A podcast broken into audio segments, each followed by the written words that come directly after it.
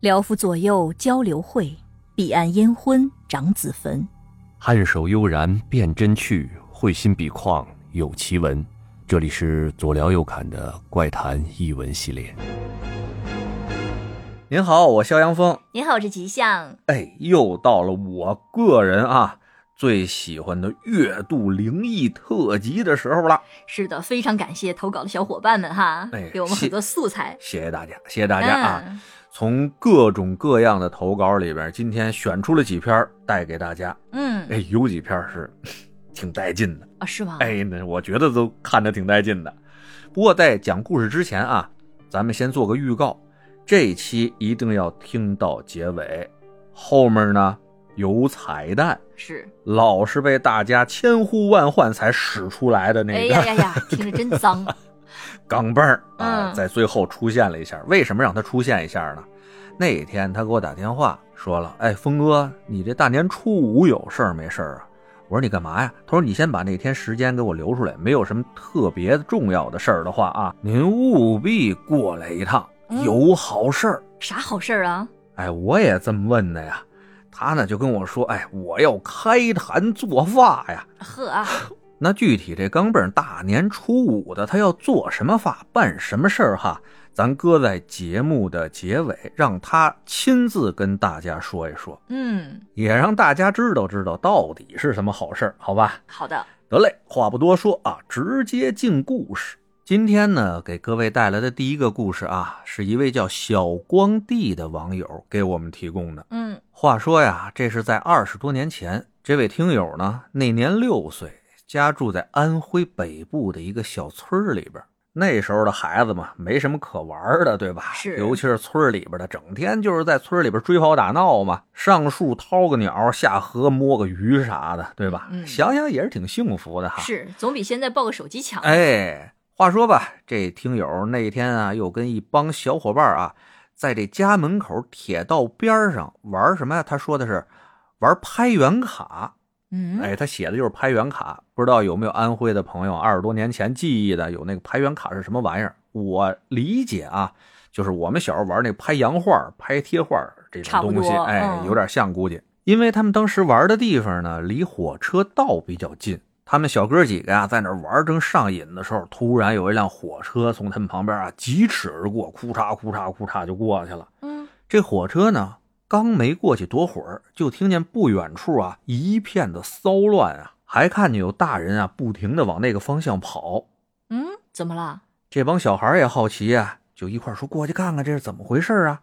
但是还没进前啊，就让大人给拦住了，说小孩别看那边啊，火车撞死人了。啊，因为那时候火车还没提速嘛，还没有现在这么发达的高铁什么乱七八糟的。嗯，是，很多铁路的这个路段啊，都不是那种全封闭的，都是那种半封闭的，想过就过，经常一不留神啊就出点事儿。嗯，村里的人你也知道，基本上都认识哈。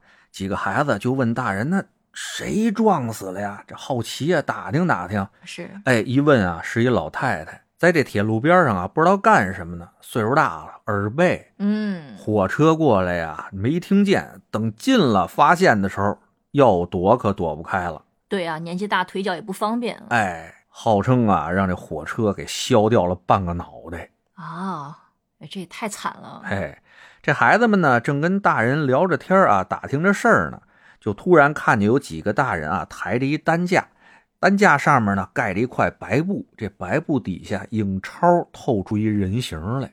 那这白布上还不得全是血啊？哎，奇怪就奇怪在这儿了啊！听友说了，他清晰的记着这一个透着人形的白布啊，显得格外的干净，嗯，没有一丝的血迹。几个大人呢，抬着这担架从他们这帮小孩身边过去以后，小孩好奇呀、就跟着大人们后面就追啊，追着看，哦，我以为会掀那个布呢。哎，就有点作死那意思啊哦，哎，就追着看，就追着追着吧，咱这听友啊，就突然脚底下有一种滑腻的感觉，感觉踩着什么了。嗯，他旁边一大人突然说：“哎呦，小孩儿，你踩那脑子了天哪，太恐怖了！”！哎呀，我们这听友啊，低头一看，他就看见脚底下有一串湿漉漉啊，跟鸡肠子似的那种东西，就散开了，其实那就是从那削掉了一半的脑袋里边嗯，流出那脑子。哎呀，按这听友的话说了，当时吧没觉得害怕，六七岁嘛，嗯还小，就是觉得呀，哎呦，这鞋脏了，嗨，这回家这妈又得说他啊，嗯也没当回事儿。这回家给妈说，我踩着脑子了，哎，不用说啊，他妈就过来了，哦直接把他就薅家里去了。天哪，薅到家里以后啊，都没让他进门，在这门口就把鞋脱了，顺手就给撇院外面去了。嗯，回到家里以后啊，不由分说就是一顿毒打呀！哎呀，哎，小孩儿，尤其是小男孩儿，谁小时候没挨过几顿毒打呀？对不对？嗯揍完完事儿，这听友也没太当回事儿啊。可就在当天晚上，他就做了一个噩梦，嗯，在梦里边吧，他在一个农村那种吃大席的那种地方，长院里吃大席，你知道吗？哦，流水席，哎，就在那儿坐着吃席，也不知道是为什么吃这席。嗯，就记着呀，他正跟一邻居老太太在那儿聊天的时候，就感觉老有人看他，就顺着那感觉吧，扭头一看，哎呦，就发现有一个没有半拉脑袋的老太太 在那儿盯着他。就听见邻居那大妈呀，就跟他说：“小子，你快跑吧，他呀就逮你来了。为什么 呀？踩脑袋，哎呀， 那可不是吧？哎，这听友心里也有愧啊。嗯嗯一听这话，转身就跑啊！他就感觉呢，自己就跑回了家里了。进了院儿以后，把院儿门一关啊，都没敢往屋里跑。看见院儿里呢，有一带盖儿的大水缸，嗯，他腾一家伙就蹦那个水缸里边去了。水缸里边为什么没水啊？他说了，我们家水缸是一破水缸，中间呢漏了条缝儿，还没来得及修理呢。哦，哎，所以他就蹦在那里边躲着去了。从这个缝儿里边啊就眼瞅着看着外面，看见老太太逮没逮他来，嗯，顺那缝儿啊看了半天，哎，这院门也没开。他心里话得，这老太太没过来哈。刚准备从这缸里出来的时候，就听见缸外面有动静，又不敢动了。嗯，从这个缝儿里往外一看啊，就看见这缝儿外面有一只血淋淋的大眼睛从这缝儿 里跟他进行了一个对视。天哪，哎呀，血淋淋的眼睛，哎，这个词儿用的。嗯，当时啊，就把这孩子给吓醒了，那嗷嗷一嗓啊子就行了嗷嗷一嗓子就吓醒了。哎呀，一看做梦啊，哎，长吁了一口气。但是再说睡觉可不敢了啊，回头就钻到妈被窝里去了。嗯，这个呢，还是当天晚上发生的事儿。又没过了多长时间以后，有一天晚上啊，起夜，冬天嘛，他们那时候农村啊，也没有屋里有厕所那个玩意儿，啊啊，在院子里，院子里还冷，嗯，所以以呢，就在屋里边吧，一个角落里边啊，放个尿盆儿，啊是，往那尿盆儿里边尿。他起夜的时候呢，怕这撒尿的声儿太大，把大家吵醒了。哎，还是一懂事儿的孩子哈，哎，也怕尿外面。你知道这屋里也没灯，大家嗯全在一个大通铺炕上那儿睡着呢，就借着微微的外面的月光啊，那点儿亮，就瞄着那个尿盆儿就往里撒尿，那肯定得使劲低着头。你知道男生攥着那个小鸡鸡，哎呀，低着头使劲瞄着那个尿盆儿就往里尿，那这人使劲低着头，就会看到自己脚后跟后面的一些东西嘛。那滴的还挺狠，这位呢，正认真尿的时候啊，突然发现，在他那后脚跟后面，离自己非常非常近的地方啊，有一双脚在那儿站着，就是那种黑色的，就是不缠脚踝的那种，那种黑色的老布鞋，老太太经常穿那种。哎呀，就贴着他那儿站着。你想，这儿撒着尿呢，这还能撒出来？这马上就没了。啊不知道你们是女生有没有这种一紧张，啪就憋回去了。没有在那个时候紧张过， 回头啊看啊，没人，嗯，哎，也找不着那脚，赶紧又钻回被窝里边了。一宿啊，这憋着尿都不敢撒了。嗯，还有一次啊，更吓人，说是大中午啊，是吃完饭啊，还是睡醒中午觉啊，他没说。说中午在那脸盆里边洗把脸，嗯，这洗着洗着脸吧，就从那个水盆的倒影里边啊，看见这水盆的正上方悬着一双老太太的脚，嗯在那儿晃悠着，哎也就是在自己脑袋顶上，啊哎，嗷闹一声啊，就跑出去了，跑出去以后，隔着门啊，隔着窗户啊，就往里看，也是什么都没有。嗯，后来呢，他还会经常做一些噩梦，直到这岁数慢慢越来越大，后来都搬走了，哎，这事儿才对他没有继续的影响了不过很大可能还是上次被吓着了，有心理阴影。啊，孩子吓坏了哈。嗯哎，行吧，这是第一个故事啊，我觉得还行，啊， 是，还行，尤其是老太脑子那个，我觉哎得我操挺带劲。夜里边看着一双脚撒尿的时候，哎，对男生来说是个噩梦。好，得嘞，咱下一个吧啊。下一个给咱提供故事的听友呢，他这网名啊叫一生良介，他的故事啊发生在现在比较网红的地方啊，黑龙江那嘎达。嗯他说呢，他的老家在东北的黑龙江。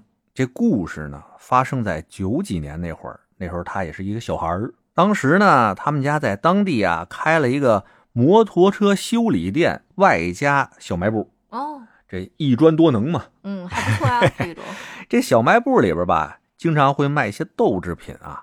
这个豆制品也不是说从外面什么集上买的，也不是说从哪儿进的哈，是同村儿的一个女邻居家是开豆房的，嗯哎，从那儿进的货。这女的她老公呢，平常老实巴交的啊，但是性子呀特别倔，嗯，村里人呢就给她起了一外号，叫她闷驴子。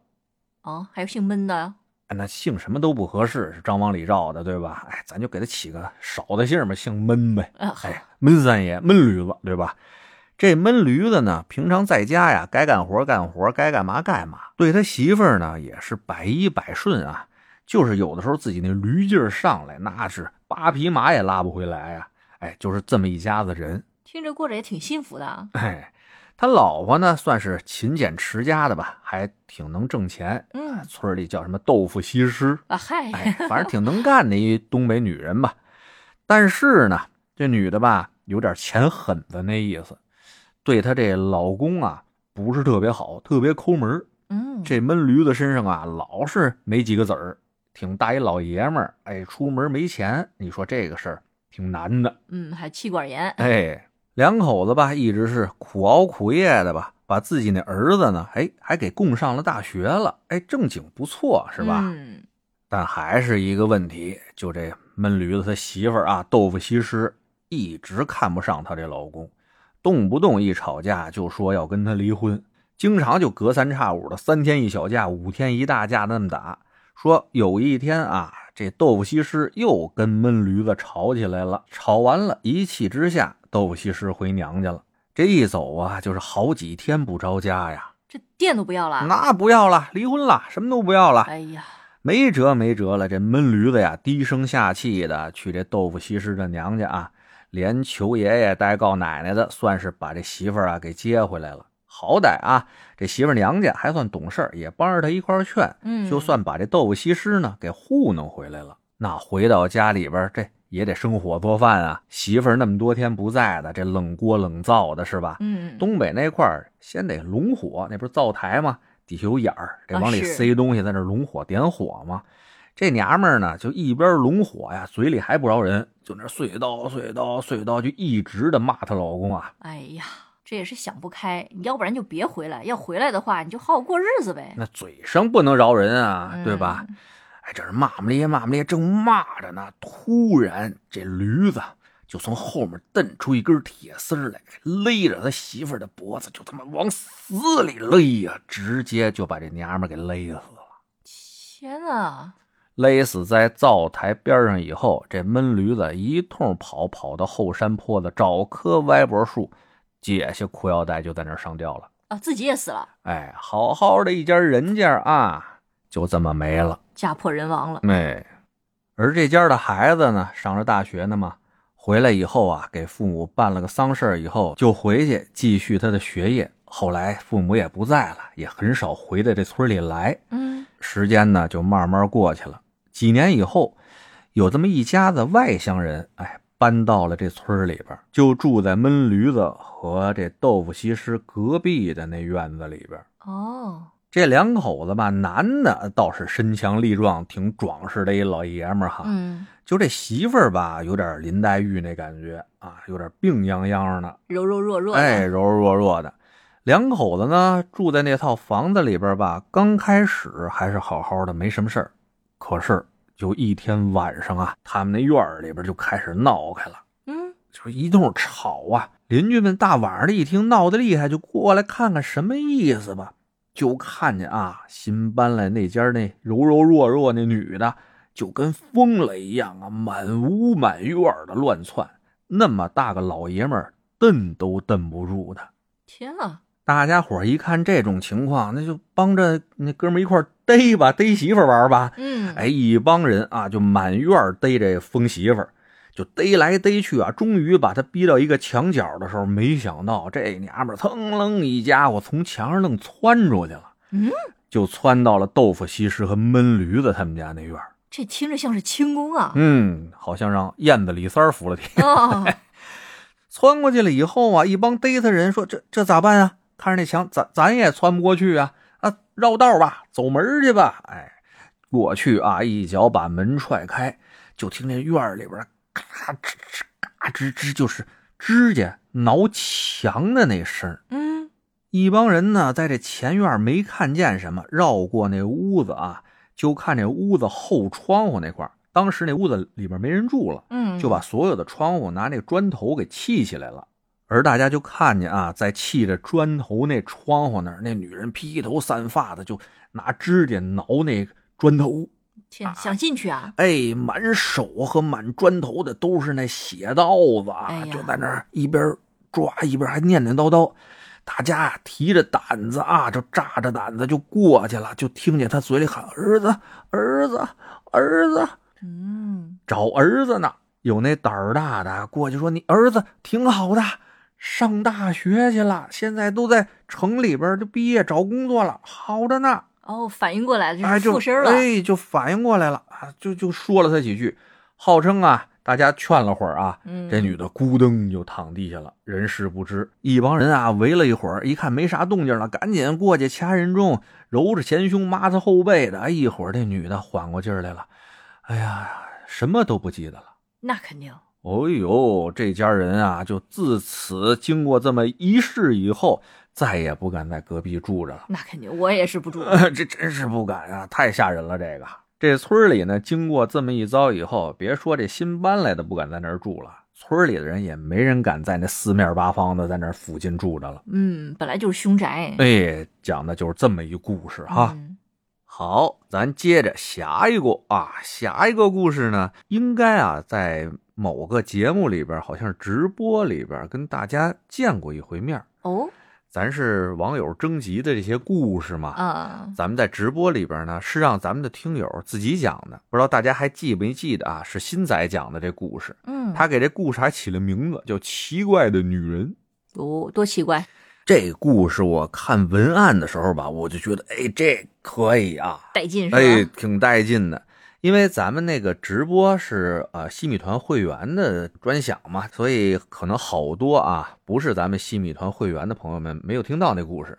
那我也喜欢这故事，就拿到咱免费的节目里边给大家讲一讲，好啊好吧？哎，谢谢新仔给我们那么好的故事啊！行，那我就开讲这个故事呢，咱们就把主人公啊，就是新仔说成咱们听友吧。这事儿呢，说的是二零一四年的事儿了。嗯，那一年呢，我们这位听友啊，刚刚大学毕业。大学毕业以后呢，哎，就志向非常的远大呀，就想找一个吧，哎，既不累啊，又自由，还能挣点钱的工作。我也想啊，要么你们这个都是志向远 大的人，嗯他呢就找来找去，嘿，你猜怎么着？嗯，没找着，我可是，没找着。啊，最后挑来挑去吧，有这么一样工作啊，比较适合他这个要求，什么呢？送外卖。挺累的呀，二零一四年啊，那时候几大平台啊，在这个外卖这块儿收钱，嗯嗯，给的补贴乱七八糟，挺好的，啊，那是，就跟刚开始的什么那种滴滴啊，还有乱七八糟 Uber 那些东西对对对对对，有竞争，大家才能享受到福利。红利期嘛，哎，人家统一江湖了，谁还让你们享福去？让你们这个占便宜割羊毛去，对不对？没戏了。话说吧，那是一四年的时候，送外卖啊，挣的还不错，而且呢，这时间还比较自由。咱们这听友啊，属于那种比较懒散的啊，就是好赖个床睡个觉啊，宁肯工作到深夜，也不愿意早起那种。嗯所以呢，他的工作时间啊，一般是下午的三点半到晚上一两点钟。哦，连午餐都不接啊？你看看这个，这是干活的 吗？人恨不得早中晚餐加夜宵都接了，现在啊、嗯他这是好家伙就佛加系哎就加一晚饭一个夜宵什么的。跟我一个同事一样的，他跟他媳妇儿去摆麻辣烫，就是早上不起，啊然后也是快下午了才才才去出摊儿，啊然后刮风下雨都不出，啊就很佛系。好，佛系摆摊儿是吧？嗯行嘞，想吃他们家一口麻辣烫也也不大老容易的 是啊。接着说咱们这位听友吧，有一天啊，晚上大概十点多不到十一点，他接了一单，距离呢不算太远，不过呢是他们那个城市里边的一个比较老旧的小区。他还特别说了一下，送的呢是粥粉，你吃过吗？粥就是粥，粉就是粉，粥粉是什么？我不知道啊，有这个知道粥粉的朋友，可以在评论区里边跟我们说说，我们这个少见多了怪了。啊、是不过我想啊，这可能是南方啊，广州那边的、广西那边的一个吃食。哦，不会是打错字儿了吧？嗯，要不咱问问他吧？也行。 哎，就是说送粥粉，他呢从这店里拿了粉以后啊，就骑着他这个可爱的小摩托，噔噔噔噔噔噔，哎，就来到了这个老小区里边。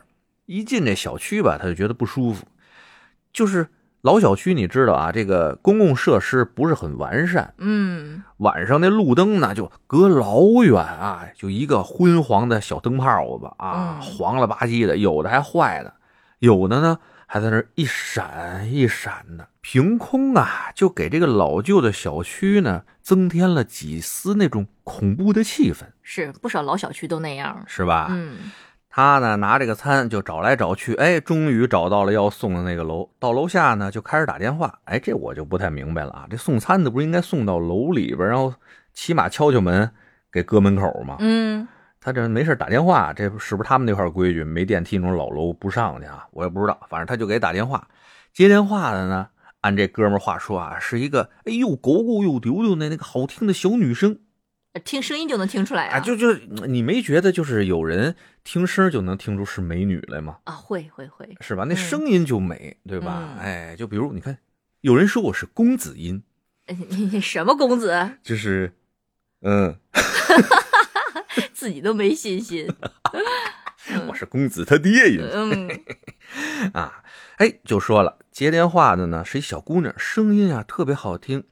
她呢跟那小姑娘说啊，你这个粥粉到了，你下来取一下吧。那小姑娘说：“哎呀，哥哥，我在家正忙着呢，要不然你给我送上来好不好啊？”哎呦，我们这哥们儿大学毕业嘛，一男生，啊嗯嗨，哎，听见这小女生这么要求了，那就送上去呗，对帮吧？个忙呗哎，他还特意在这文案里写了一句：“这要是男的，那指定是不管。 嗨，啊现”实，哎，嗯现实，那指定是不管。他呢就说：“行，那你在家等我啊，哥哥给你送上去。哎呦呦呦呦，人家是你这个劲儿反吗？正他写的，我、 你就自己揣测是吧？哎，你想吧，他说男的不送嘛，哎，他就嗯跟那个顾客说：“那哥哥给你送上去啊。”他就开始往上爬楼。那个老楼吧，你还别说，挑高啊，比一般的新楼啊还要高一点儿。嗯，你看，哎，你发现没有？就是那个老楼经常有两个拐弯上一层，哦，会会会，新楼有好多都是一个拐弯就上一层，嗯，对吧？是，哎，可能啊，因为有些老楼是那种苏联时期啊援助时期建筑的。嗯，按他啊们那个建筑图纸呢，老毛子人高马大呀，对不对？那可能这楼层就高。嗯，也有可能，哎，他呢就吭哧吭哧爬了半天，爬到三楼，挨个儿房门啊就找。他说那楼呢还是那种老的筒子楼，就是我最害怕那种，有长廊的嘛，就、嗯，就是中间一个大长溜的长廊，两边都是房门那种。哎，嗯就是那种我特别烦这种。他呢就挨个儿找，说这楼道里灯吧也是非常的昏黄啊，啊，小灯泡子啊，就有的还坏了，还是跟那大街上一样，嗯，就找找找，哎，终于找到了这个他要送的那门儿。到门口，哥们儿就敲门吧，当当当，当当当，哎，敲了几下吧，里边没人应声，他就加大了力气啊，啪啪啪啪啪啪，哎，又敲了几下，里边传来了一个好听的姑娘的声音，说：“小哥哥，你就放在这门口吧，一会儿我自己拿。我现在没穿好衣服呢，哎呦，这后半句啊， 是我家的。哎嗨，我想也 是，哎，反正那就是让他放门口嘛。嗯，哎，这小哥们儿啊，当时还有点失望啊，说行，那我给这给您放门口了啊，就把这餐给人放门口，啪嗒啪嗒的就往这楼梯那儿走。走了吧，没几步就听见后面妞儿一声，门儿开嗯了。他回头一看呀、哎，送餐的那门里伸出一脑袋来，果不其然啊，是个美女。嗯不过呢，他就觉得这脑袋伸出来的吧，哎，哪儿有点别扭。后来仔细一想啊，好像角度有点问题。嗯你想想啊，你如果底下没穿衣服啊，比如说啊，嗯，就伸出一个脑袋来，你会跟那个墙形成一个什么样的夹角？就基本上斜着脸儿伸出来，对吧？嗯是，但是啊，那姑娘把头伸出来那个角度啊，是跟这直着的墙形成了一个九十度的角，也就是说，她的脸和头整个是横着那儿的，就完全感觉侧躺着那 种，哎，就是歪的很厉害嗯啊，伸出一个头来，跟咱这听友说了，哎，小哥哥，能麻烦你过来帮个忙吗？哎，我们这听友一看，哎呀，这这长得真真漂亮，哎，真漂亮。说那姑娘，你让我帮个什么忙啊？那姑娘又慢慢的说啊，说我这儿啊新买了一冰箱，想给它归着个地方，但我一人啊搬不动，要不你进来帮我搬一下行吗，小哥哥？嗯，哎，我们这听友说这这行啊，这太行了，反正我不想工作了，那嗯嗨，我这专业搬冰箱啊，我我可以啊，没问题。哎，又看着小姑娘满脸堆笑的啊，那就说帮个忙去呗，哗哗的几步啊就走回去了，还特意进门之前帮这姑娘把订的那餐从地上拿起来，给提了屋里去了。其他咱先不说，他就不嗯怕这是仙人跳吗？你跳什么？你不干坏事儿不就完了？搬个冰箱能跳到哪儿去？ 嗯，你个心真脏。哈，我咱好你，心里呢？哎，这哥们儿啊，一进门啊，拿着饭嘛，先看这姑娘啊，穿了一身那种若隐若现的那种睡衣，嗯，还是叫仙人 跳，那个睡衣哎身材又不错，长得又漂亮，心里话了，这怎么办呀？嗯万一像吉祥说的仙人跳了，可怎么办呀？哎呀，我是中计不中计呀，我还是将计就计呀， 这嗯怎么办？这心里正斗争着呢，突然吧，就感觉后脊梁吧有一股冷气袭来，浑身的这个鸡皮疙瘩都起来了，汗毛倒竖，就感觉这房间里边吧阴冷阴冷的。进来以后仔细一观察，屋里呢是那种很暗的，还泛着点粉红的那种灯光，哎，小粉灯儿听着更不像好地方了， 没那么粉啊啊，没那么粉，反正就是说有点泛红的那种灯光。屋子里的陈设非常的简单，在屋子正中间那儿，哎，搁着一台崭新的冰箱。啊，听友呢就跟这姑娘说：“哎，姑娘就搬这个呀，那我估计我一人也搬不动，你也得咱帮我一块儿，咱一块儿搬搬呀。”这小姑娘说：“没问题呀，那咱俩就一块儿搬吧。”姑娘说这个话的时候啊，还是满脸带着笑容，但头呢，还是像刚才伸出门框的时候那样歪得很厉害，就跟这一直落着枕似的，歪着头冲着你笑那种感觉，你知道吗？嗯从进门这个笑容就没变过。这个听友吧，就感觉呢有点不舒服，而越过这姑娘的身子啊，往她身后一看，在这个屋子的一个角落供着一个类似于佛龛的这么一块地方，嗯，有那种红烛，有灯，有那种祭坛，嗯，还有香炉，但中间供的不是佛，不是神，不是关二爷，而是一坨黑乎乎的、乱七八糟的一坨什么东西，你知道吧？嗯，就跟什么东西那个增生的土豆似的那种哎呀，烧炭了那种东西摆在那儿，他就看着那东西吧，就格外的不舒服。然后呢，这小姑娘说：“看什么呢？赶紧搬呐！”于是啊，这小哥们儿就说：“赶紧吧，帮他搬完，赶紧走吧，这屋里待着实在难受。”哎，他就弯腰啊，就开始搬那冰箱，搬了两下没搬动，说：“姑娘，你也帮我一块儿搬啊。”那姑娘说：“哟，我可哈不了腰。”嗯，哎，这小哥们说：“那你哈不了腰，那我再试试吧。”他这一使劲抄底呀、就掰着那冰箱门了。嗯，冰箱门开了条缝儿，从那缝儿里边儿他就说了一股恶臭扑鼻而来呀，就那种臭的都让人窒息那种感觉。嗯他说：“哎呦，这什么味儿那么臭？这不新冰箱吗？”哎这一捂着鼻子一抬头，看着那姑娘还站着那儿，歪着脑袋冲他乐。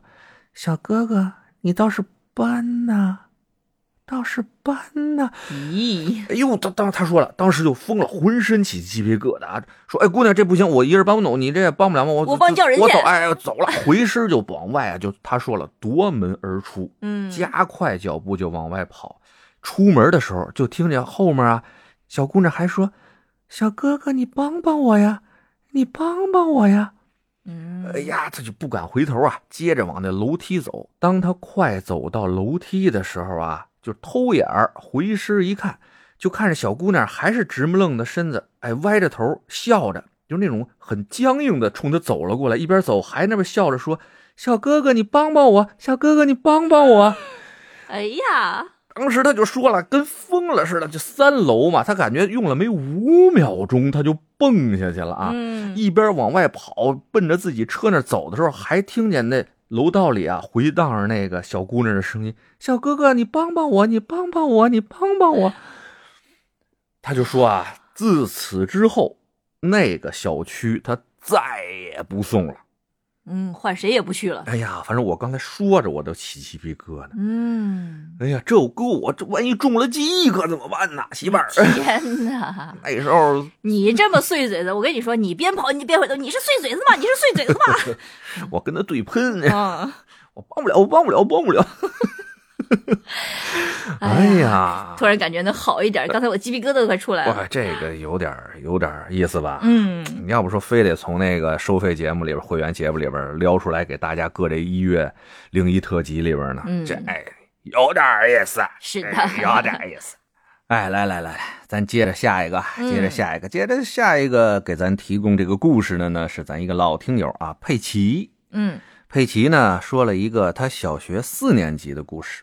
哦，小时候的事儿，说这故事之前，我问你啊，吉祥，你有没有那种做梦能给续起来那种经验，有，但是不多是吧？嗯哎，我这种情况还是挺多的，哦，经常做着做着梦哈，遇到一个什么特恐怖的事儿啊，咔就醒了，哦，做梦啊，没事儿做梦啊没事儿喘两口气，回头接着睡，然后这梦就续上了。嗯，然后这个时候我就知道，哦，我是做梦呢。那后来这个把这梦一续上，我就嚣张了。哦，我真的嚣张了，那真是飞天遁地啊！一说剑来，啊，就去你！我说在我梦里你还敢弄我？想飞就飞了。我天，那就神了，反正挺痛快的。遇到这种情况，我这嗯，我一哎般像这种梦，一般都是说前面前期啊是在准备吃什么东西，马上快吃到嘴的时候醒了，不行，这不能行，立立马得续上。是吧？嗯哎呀，其实我也想跟你分享一下，我但是我嗯算了，不说了，什么鬼？就是说一半呢我小时候啊！年轻的时候，哎，经常做着那种春梦， 我看这一脸坏笑，我就觉得是就是到老得不着，你知道吗？哦，老得不着，还就经常是那种好几个就非得跟我好，还好几个，对，然后我这一选一着急醒了， 还选，哎呀，一醒了后悔，哦选他妈什么选，逮着一个是一个吧。好，这种梦经常续不上，续不上啊，续不上，这种银梦从来没 续，那你挺惨，这都特别惨，老是那种什么打打怪物的、打妖怪的梦，老能续上，你知道吗？这种好梦、春梦什么的老续不上，就经常是那种就着急呀、就找套儿，找不着，一着急醒了续不上了，嗯，就反正就太多了遗憾了吧。哎嗨，有很多人在我梦里出现过。 行，不说了，不说了，说正经的啊，说佩奇，说佩奇啊，他小学四年级的时候住校。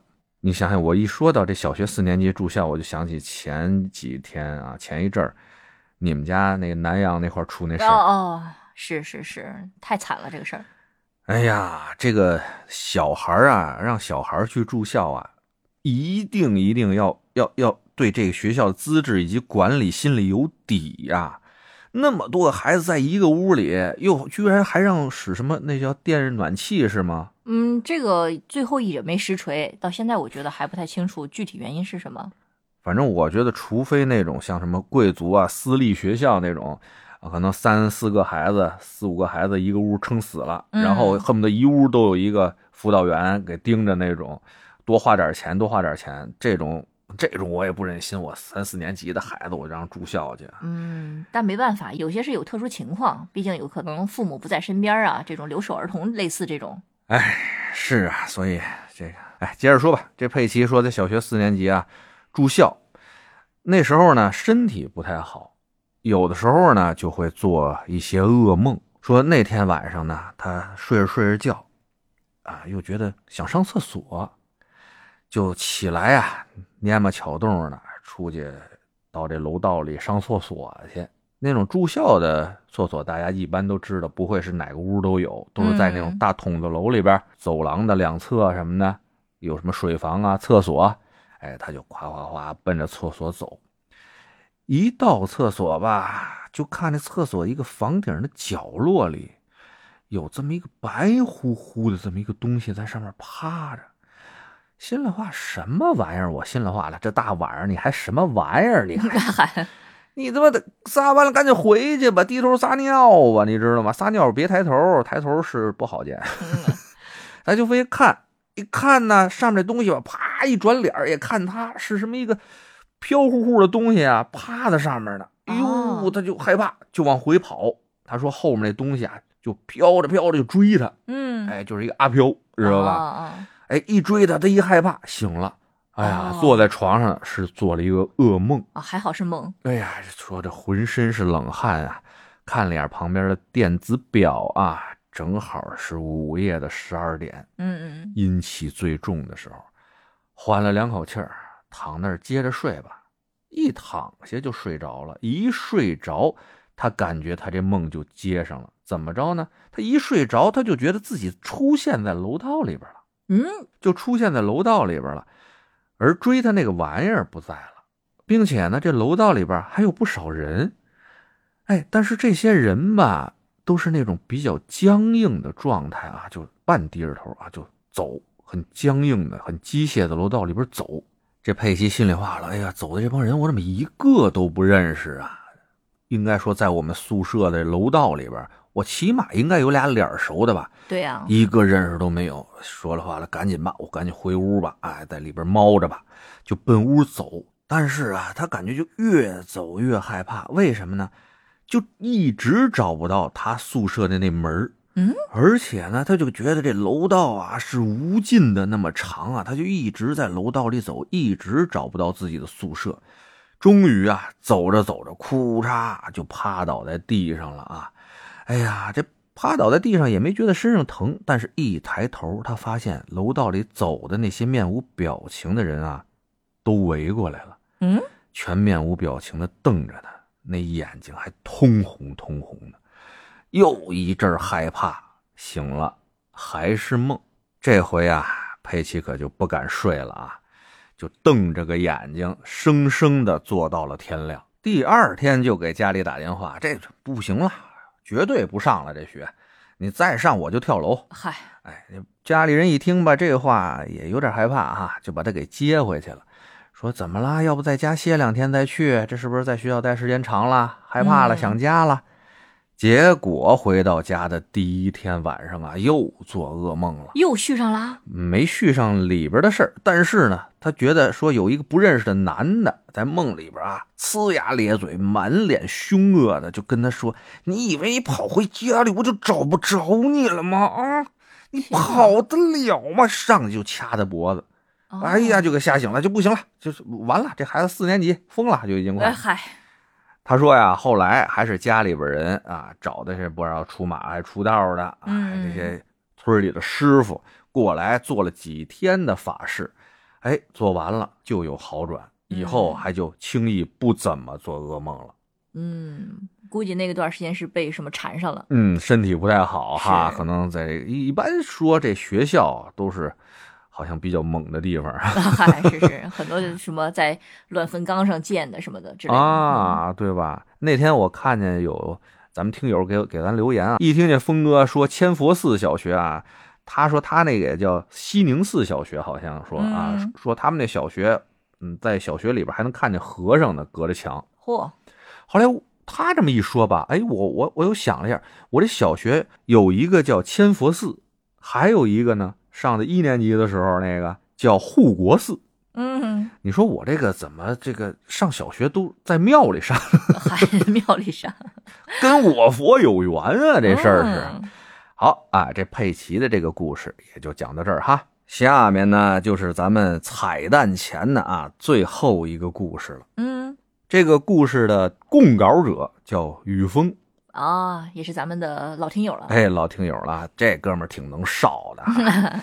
咱自己的听友直播里边，经常出来给大家讲故事啊，讲的嗯质量还是挺高的。哎，嗯他这次提稿的这个，他这次供稿的这故事啊，质量也是不错。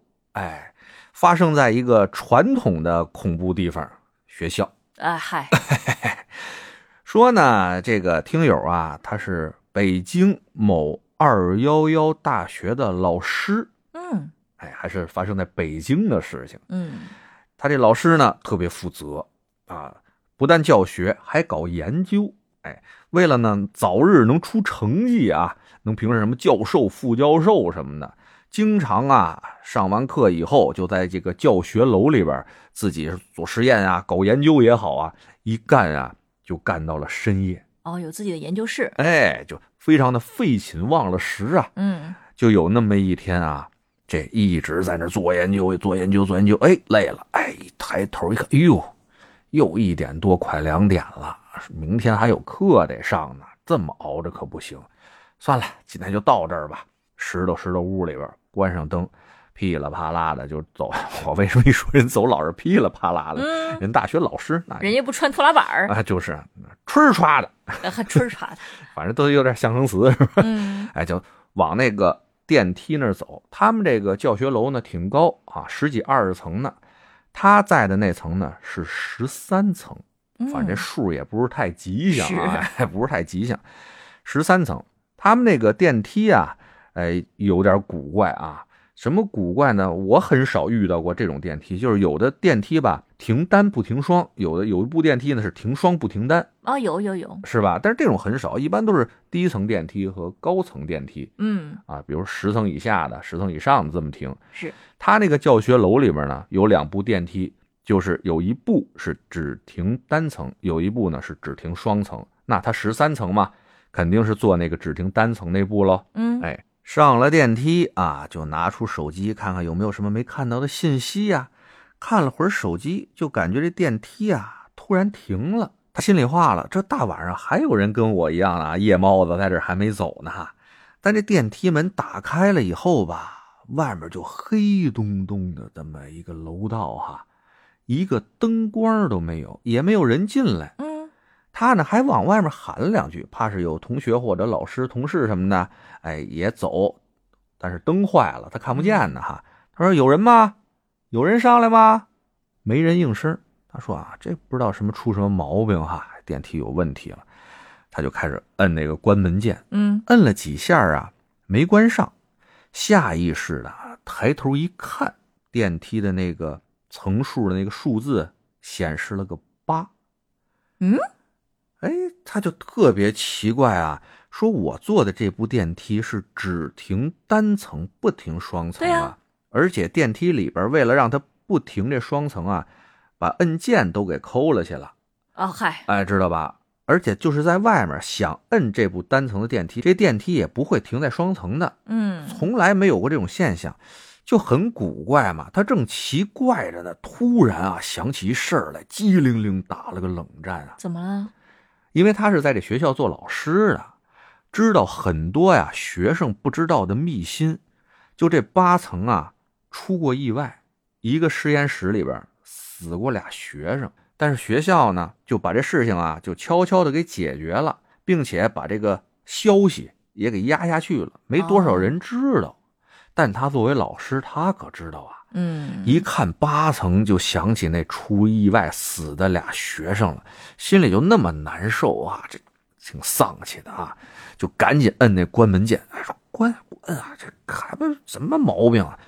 关半天还是关不上这门，他有心吧，走出去啊，走楼梯或者是摁另外一部双层的那电梯去，嗯但外面太黑了，妈太吓人了，一点半两点了，真就是不敢出去啊。嗯，而就在他这犹豫做天人交战的时候，好了，有人帮了他，不用交战了啊！就听见这楼道的黑暗深处啊，传来了脚步声，嘎噔儿，嘎噔儿，嘎噔儿，不紧不慢的就往他这边走过来了。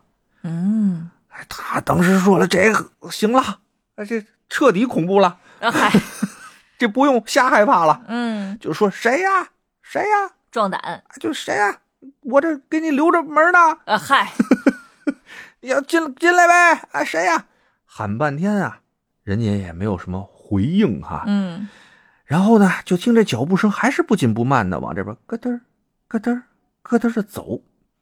渐渐的，他还听着有那种悠悠的那种笑声。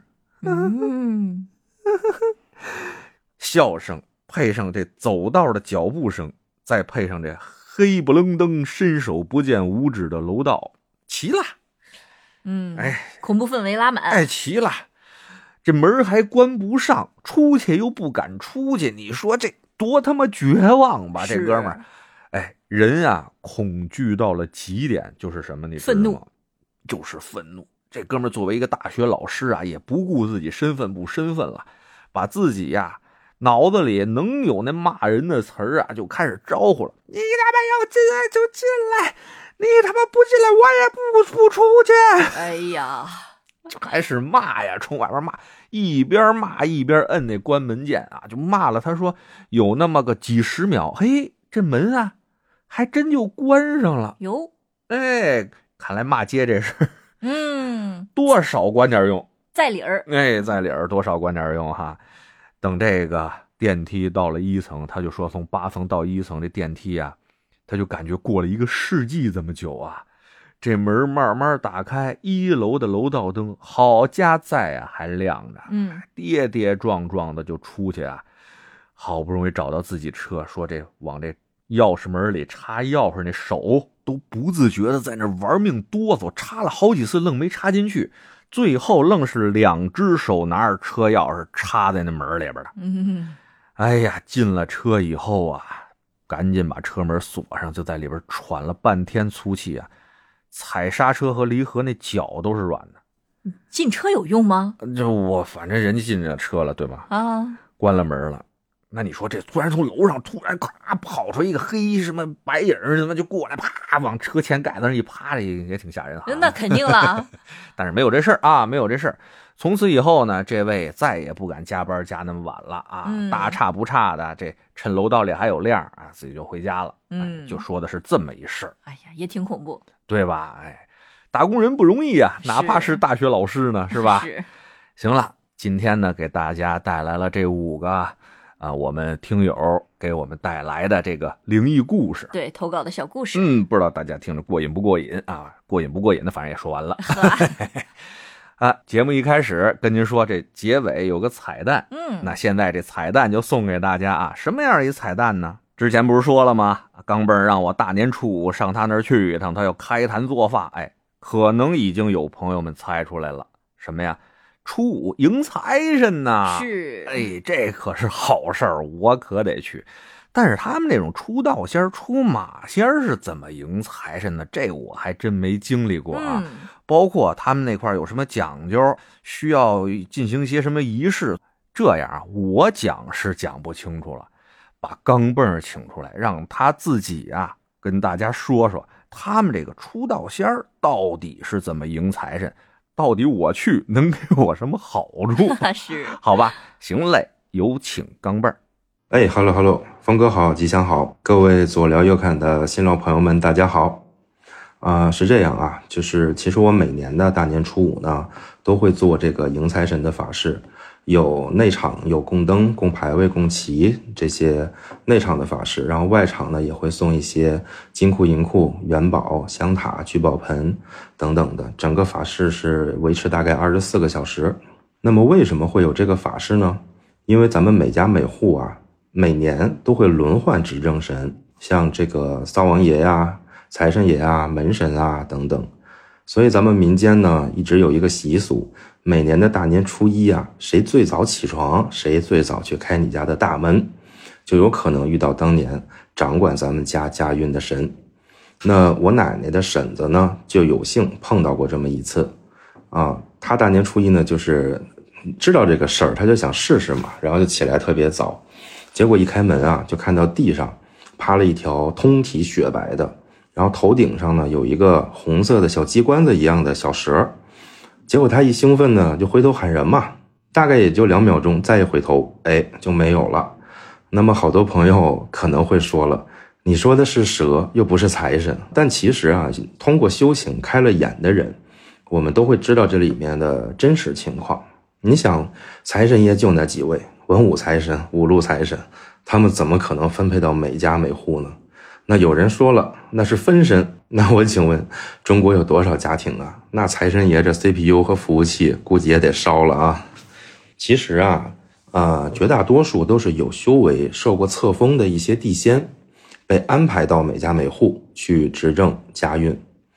啊、不知道大家有没有听过，以前村子里有的家人呐、人性特别好，对神明也非常的恭敬；有的呢，家里边这个米缸他就总也吃不完，别人呢可能半缸都没了，他家呢可能刚开个头儿。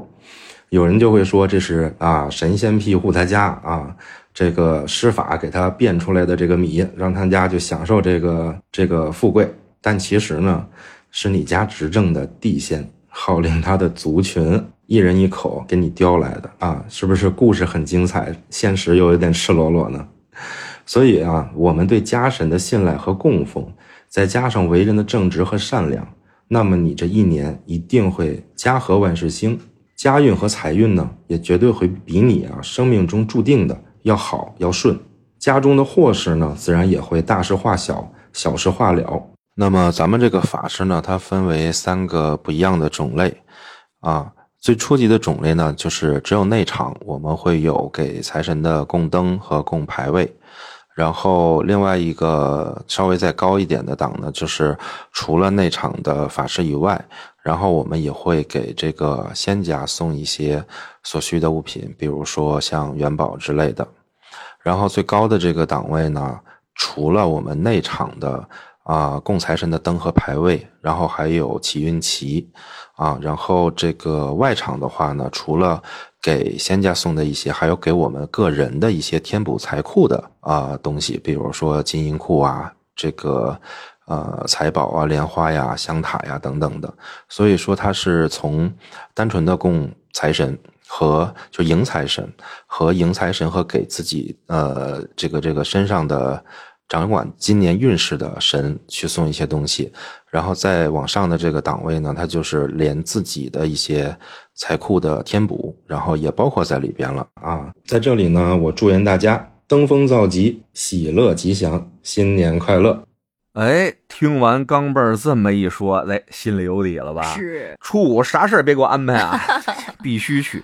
但是说实话，人家那位子有限，那咱俩都去也不合适吧？你这话说的，谁还嗯嫌钱多呀？哎，是这理倒是啊。嗯，那怎么着啊？咱就 走后门儿呗。也行，跟他商量商量， 嗯，看还有没有富一地儿哈。咱俩都过去迎财神去，包大元宝去咱哈。行，而且说白了，也别光咱俩哈，要走后门，一个也是走，俩也是走，对吧？哎呀， 要是有感兴趣的听友哈， 甭管在不在北京的，这联系我们啊，联系吉庆就行，咱看看能不能再走个后门，还有地儿一块儿抱怨宝呗， 这个得问问看吧。问问看，问问看哈。反正您有这个想法呢，就可以先联系我们一下，我们再问钢镚儿去，对吧？嗯哎，说到这儿，这应该是咱春节前最后一期了吧？还真是。哎，你看看这好，录完也录完了，想到这儿了。嗯， 哎，幸亏有钢镚儿这财神这事儿哈，要不然这一期灵异恐怖。收尾。哎哎呀，有点不那么吉利的样子。嗯哎，幸亏有财神给咱收尾啊。对，那咱们先给小伙伴们拜个早年吧。哎，对，，拜个早年，哎，早年安康，嗯、早年。 早年看看，行了，那就简单的说一个吧，也咱也别说的跟那个春节晚会似的，是吧？是是祝您怎么怎么着，怎么着，怎么怎么着包饺子。是，哎咱那不用那个，不用那个，好吧？嗯，咱就特别实诚，特别真心的，大家又陪伴了我们一年哈。咱这小节目，大家 也辛苦大家听我们节目，是， 好吧？哎，别忘了给月票啊、点赞啊、什么评论啊，嗯， 该给是得给啊，对吧？老得我提醒，那就不好了。哎那呀不是、 不是实在亲戚了，那要主动是吧？要主动哎，好吧，那咱就简单的说两句，好不好？嗯那你行先来，那我就祝所有的小伙伴们龙年行大运。新春送吉祥，哎哎，你还挺豁得出去啊！那必须豁出去，实在亲戚嘛，对吧？哎呀送吉祥， 啊各种送吉祥，对吧？哎哎呀，走起，给大家拜早年啦，嗯拜早年，大家新年好，新年好，新年好，新年好。